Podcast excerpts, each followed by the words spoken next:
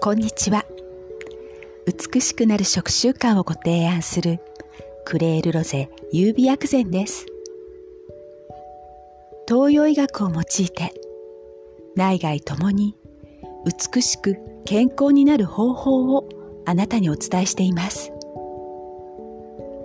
本日のテーマは手軽にお肌を内側から発酵させませんか？12月に入り本格的な寒さを迎えますがあなたの寒さ対策冷え対策はいかがでしょうか？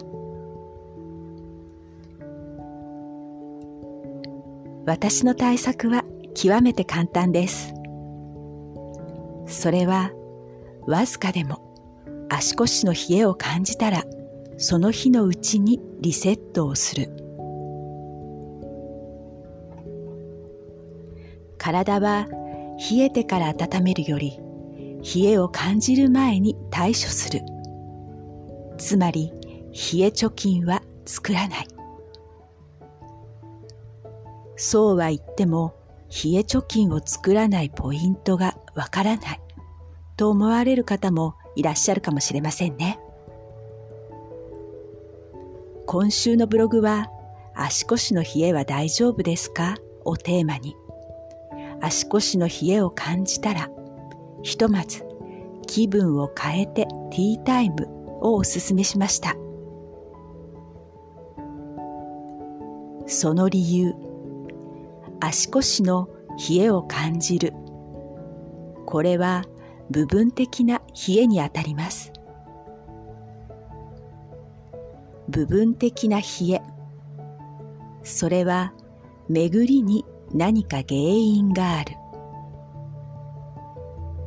この場合は巡りを促すことで解消します。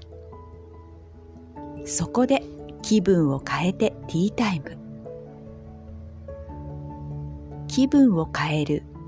それはリフレッシュ。ここでのポイントはあなたのお好きな香りや味で。ほっとする感覚を体感ください気を巡らせることでケツの巡りが良くなり冷えを感じていた部分が徐々に温まる感覚になりますよ。そして足腰の冷えに限らず、わずかな冷えも感じない。それを続けることで、あなたの巡りは良くなり、その結果、美肌、潤い肌でお肌の内側から発酵します。これはお風呂上がりのお肌が発酵する原理と同じです。お風呂に入った後に鏡を見るとお肌が発光しているなと感じたことありませんか？巡りが整う。それは心と体が整うとバランスが取れると体の内側から発光する。わずかな冷えやなんとなく冷えた気がするなど、少しの違和感を覚えたら、その日のうちにリセット。お風呂でしっかり巡りを整えてくださいね。お風呂は手軽にお肌を内側から発酵させますから。日中は気分を変えてティータイム。夜はゆっくりお風呂でリフレッシュ、リラックスをする。それを続けることで冷え貯金を作らず、手軽にお肌を内側から発酵させてくださいね。